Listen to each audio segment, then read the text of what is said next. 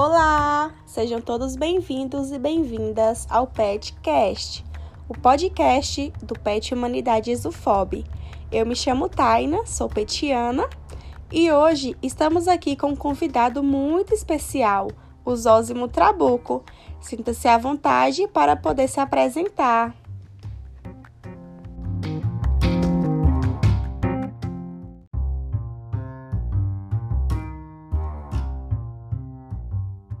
Obrigado pelo convite. Né? Eu sou o professor Zózimo Trabuco, professor de História do Brasil e História Indígena da Universidade Federal da Bahia, UFOB. Sou professor da casa e estou em casa no podcast. Prontinho, muito obrigada pela apresentação. Hoje, então, pessoal, o nosso podcast terá como tema a invisibilidade da questão indígena no Brasil. Pode nos explicar um pouquinho, né, ao seu ver, Quais são as principais dificuldades que os povos indígenas tiveram para conseguir os seus direitos? É isso. Para começar, tem a ver com a própria formação da sociedade brasileira, né? a formação colonial, é, com escravização indígena, com escravização de povos africanos e descendentes. No caso dos indígenas, essa escravidão e esse processo de colonização também resultou num genocídio em larga escala. Né? Depois de um século de colonização, a população foi reduzida de muitos milhões, nas estimativas mais baixas, 8 milhões, para menos de 200 mil habitantes. Então, esse próprio extermínio da, da população indígena explica o quanto ela foi invisibilizada e os próprios registros históricos elas foram colocadas como apêndices do processo histórico de formação da sociedade brasileira. É, dito isso, isso enfraqueceu né, tanto a, o genocídio quanto a invisibilidade e esse apagamento histórico, colocaram-os como não sujeitos, mas como, sujeitos, como seres passivos do processo, impede que eles sejam reconhecidos como demandantes de direitos, demandantes de direitos, inclusive originários, já que eles, elas são a população originária do Brasil.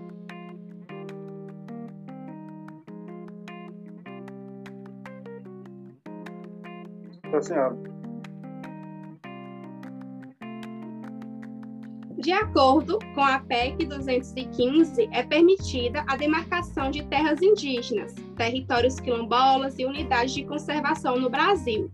Entretanto, algumas dessas demarcações são impedidas. De acordo com seu ponto de vista, o que impede que isso aconteça? Quais são as medidas para controlar essa situação? É uma dificuldade do processo de marcação de terra são os interesses que ela, com as quais ela se choca, né? A demarcação de terra se choca com o poder fundiário no Brasil, a concentração fundiária no Brasil, terras que interessam ao agronegócio muitas vezes e às vezes se usa de um expediente de negar a identidade indígena de populações que demandam a demarcação de terra exatamente para se território.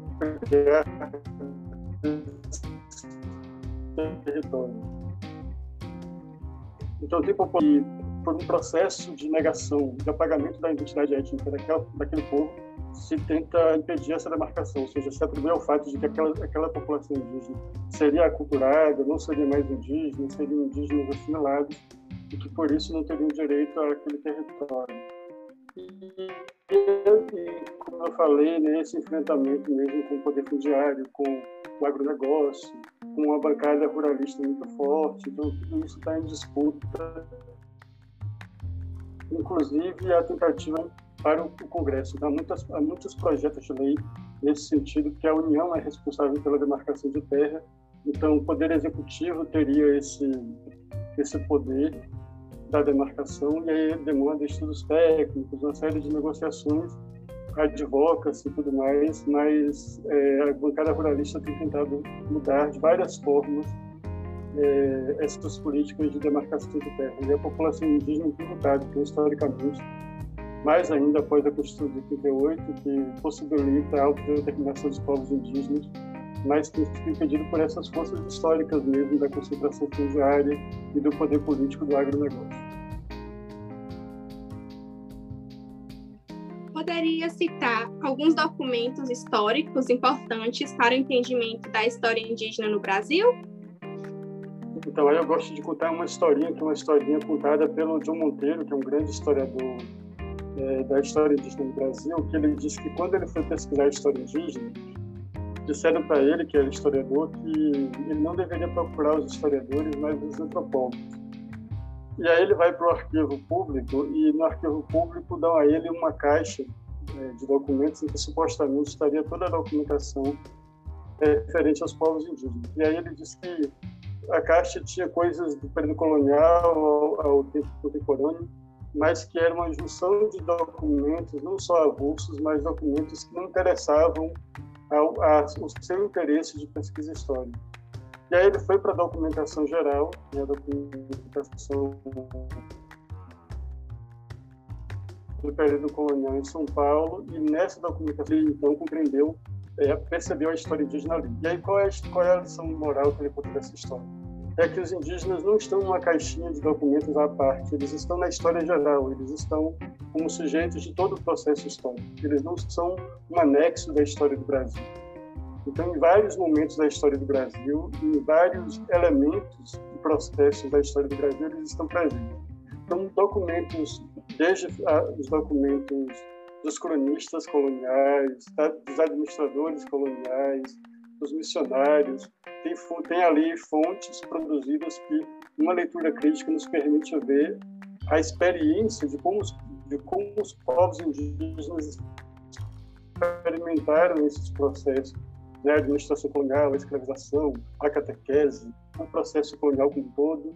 E mais adiante, né, no, processo do, do período do Império, também há fontes é, oficiais do Império, a, a, documentação oficial do Império, que ali está presente povos indígenas.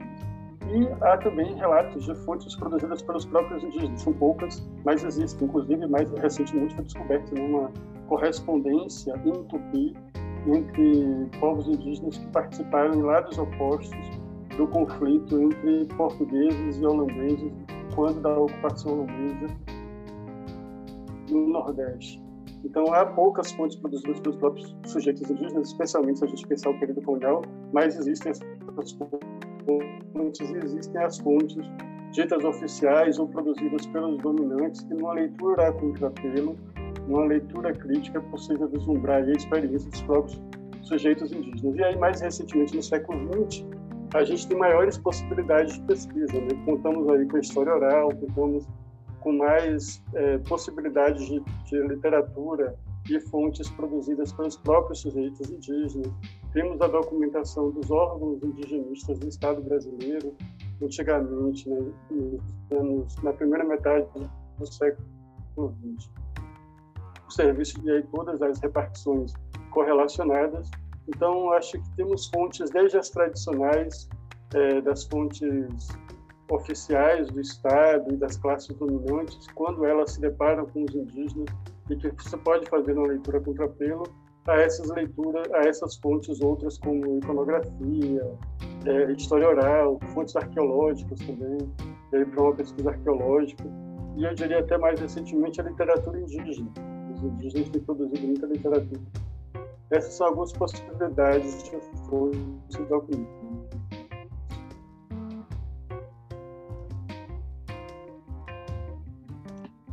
Qual a importância de estudar a história indígena e como ela contribui para a formação humana?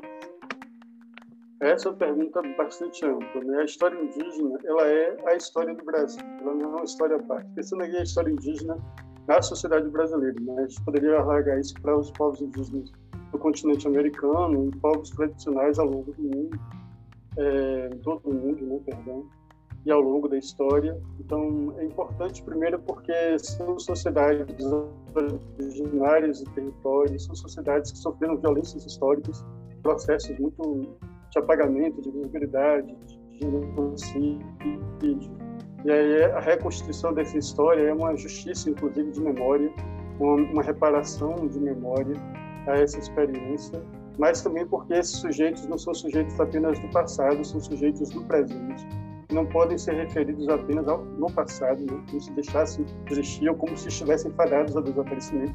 Os povos indígenas são seres do presente e são seres que constroem a própria história, protagonistas da própria história, e não tem nenhuma tese de extermínio, tese de, de desaparecimento é, com destino de desaparecimento. Os povos indígenas resistem, e os povos indígenas existem, resistem a essas tentativas de extermínio, de apagamento.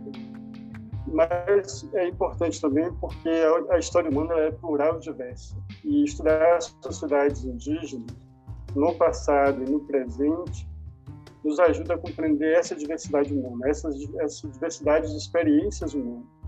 E, de fato, é difícil você conferir direitos ou reconhecer direitos a quem você não reconhece como sujeito histórico. Então, a primeira função, na verdade, do conhecimento sobre os povos indígenas é entendê-los como sujeitos históricos, porque uma das formas de negar direito foi dizer que eles não tinham história, que eles estavam parados no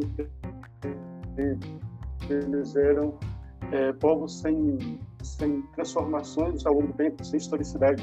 Então, reconhecer a historicidade, valorizar essa historicidade e contar essa história nos permite permite que os povos indígenas sejam reconhecidos, então, como sujeitos históricos, como comunidades de direitos e tenham aí as suas demandas atendidas e sejam reconhecidos no, no espaço público.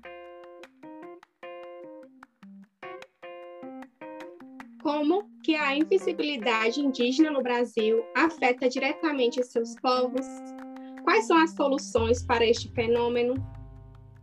Então, é, como a gente disse agora há pouco, a negação da historicidade indígena nos apaga dos registros históricos, os quais seres apenas do passado, ou seres que, mesmo no presente, estão fadados a desaparecer. Então, essa invisibilidade provoca também uma má visibilidade, ou seja, quando eles aparecem, há uma incompreensão dessa aparição. Quando eles surgem demandando direito, muitas vezes essa mobilização é criminalizada, porque durante todo o processo de invisibilidade,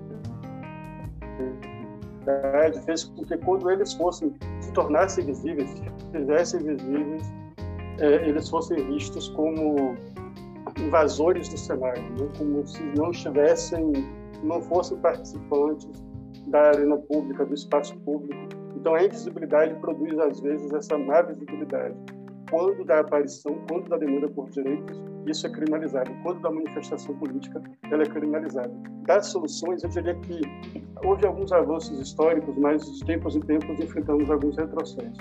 O primeiro avanço foi a própria Constituinte de 87, que resultou na Constituição de 88, pela primeira vez reconhecer os povos indígenas como agentes da própria história, né, como sujeitos a quem é dado o direito de autodeterminação.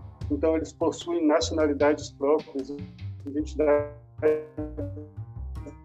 étnicas próprias e autônomas à chamada identidade nacional brasileira.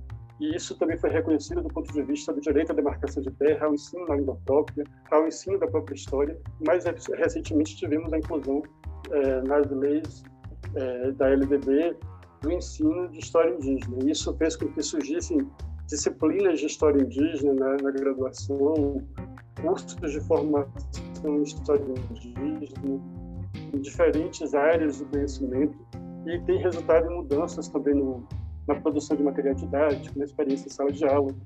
Então, ensinar história indígena deixou de ser aquela coisa decorativa do dia do índio, em que as crianças são diários de índios tradicionais. Então, a Constituição, a Constituição de 88, as mudanças na LDB e a própria ação histórica mesmo dos povos indígenas, seus movimentos sociais, é, suas organizações comunitárias, a ocupação desses povos indígenas no ativismo digital, em outras esferas. Então, a gente tem grandes organizações mobilizadoras dos povos indígenas, participação de indígenas em diferentes fóruns, é, que discutem políticas públicas, que discutem é, políticas de desenvolvimento, reconhecimento de direitos tradicionais e originários. Então, eu diria que pela própria afirmação étnica dos povos indígenas e porque eles sabem que essa invisibilidade prejudica o seu reconhecimento como sujeitos e, consequentemente, a sua, o seu reconhecimento de direitos. Muito obrigada. Caso tenha algo a acrescentar, pode ficar à vontade.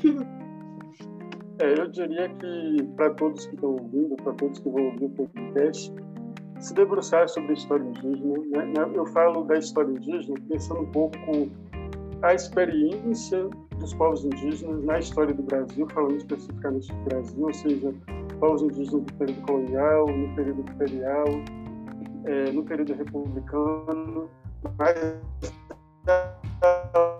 outras outras fontes de conhecimento sobre a história indígena, como arqueologia, como a antropologia. Então, a antropologia se debruça mais sobre rituais, sobre religião, sobre formas de parentesco, modos de organização cultural, divisão de trabalho, elementos mais do cotidiano né, dos povos indígenas e um debruçar-se maior sobre a cultura e a diversidade cultural desses povos, mas especialmente para quem é da área de história, ou quem quer conhecer a história do Brasil, como os indígenas fazem parte dela, aí se, se debruçar sobre estudos históricos de Monteiro, o Luiz Felipe de Alencastro, é, antropólogos como, como ah,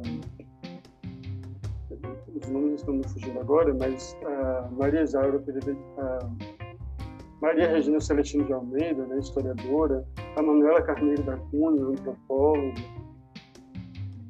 É... Então, os estudos são diversos. Né? Os estudos são diversos em arqueologia, antropologia e da literatura indígena também. Temos grandes escritores indígenas, inclusive recentemente tendo muita repercussão, Ailton Krenak, Daniel Mudupuru, muitos ativistas também têm aparecido. Recentemente tivemos o Roda Viva com ativistas indígenas do povo suruí. Então, eu diria para conhecer, conhecer essa história, para saber se o lugar em que vocês vivem tem comunidades indígenas próximas, tem uma população que tem descendência indígena, qual a relação da população indígena com a população não indígena no lugar em que vocês moram, que tipo de colaboração vocês podem dar a visibilidade ao direito dos povos indígenas próximos onde vocês moram, ou mesmo no debate público. Então, eu diria para conhecerem essa história e colaborarem com essa luta por visibilidade e por direitos. Muito obrigada, professor Zósimo, por ter aceitado o nosso convite. É realmente um privilégio, né, ter você aqui conosco. E espero que vocês ouvintes tenham compreendido um pouco mais sobre esse tema, que é de extrema importância para a nossa sociedade brasileira. Muito obrigada a todos e até a próxima. Obrigado.